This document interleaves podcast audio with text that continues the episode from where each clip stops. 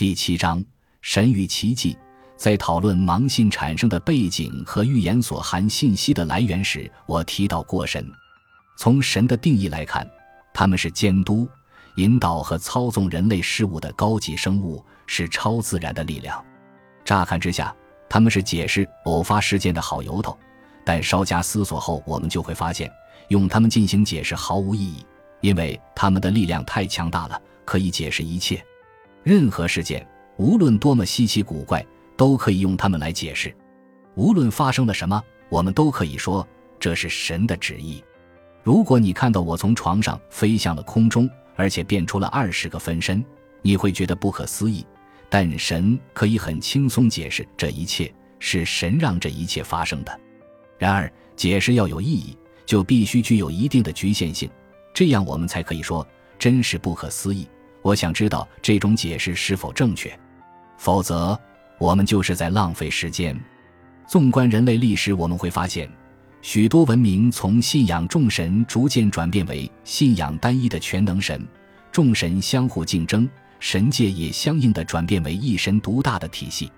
从人类的角度来看，随着一神论的兴起，发生不确定、意外和偶发事件的可能性消失了，所有事件都是预先确定的。当众神势均力敌的时候。人们可以把无法解释的事件归咎为一个神坏了另一个神的好事，但是，当只有一个神主宰一切的时候，就不存在概率和运气之说了。当我们认为宇宙只受一个神的智慧指引时，会将事件的发生归咎于偶然，因为我们不知道事件发生的原因。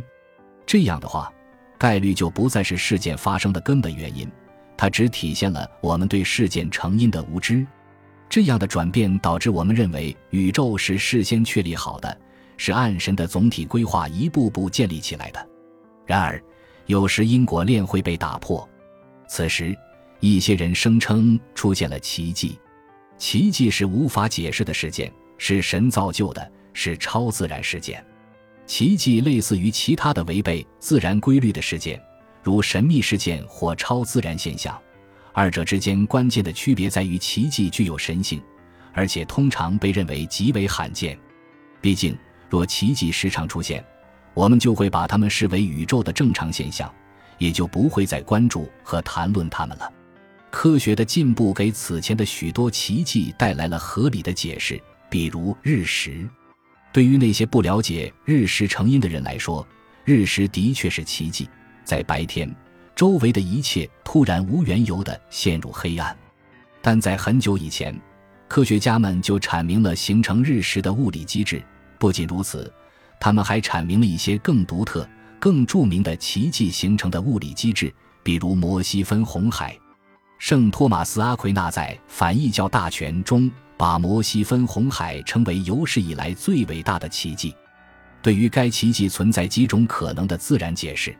计算机模拟显示，整晚刮起强劲的东风，有可能使海水退却，露出大陆桥。另一种可能性是水下地震引发海啸，海水退却，使得大陆桥显现，就像2004年发生的印度洋海啸一样。伟大的哲学家大卫·休谟也表达了自己对奇迹的看法。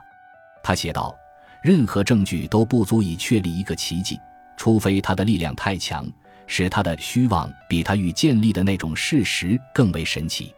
换言之，只有在其他解释不太可能成立的情况下，奇迹的证据才具有说服力。其他的解释包括欺诈、错误等等。修魔接着说：“某人如果告诉我说他看见一个死人复活了，那我心里就会琢磨，他是欺骗别人或受别人欺骗的可能性大呢，还是他所述的事情真正发生的可能性大？”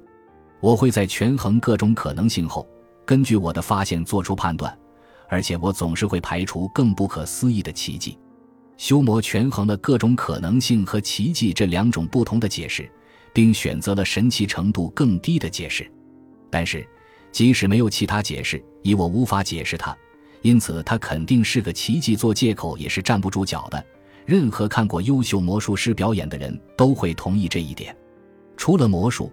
众人不理解的事物还有很多，比如电视的工作原理、核电站内部的运转、电源插座不漏电的原因，或者大型飞机为何不会从天上掉下来等等。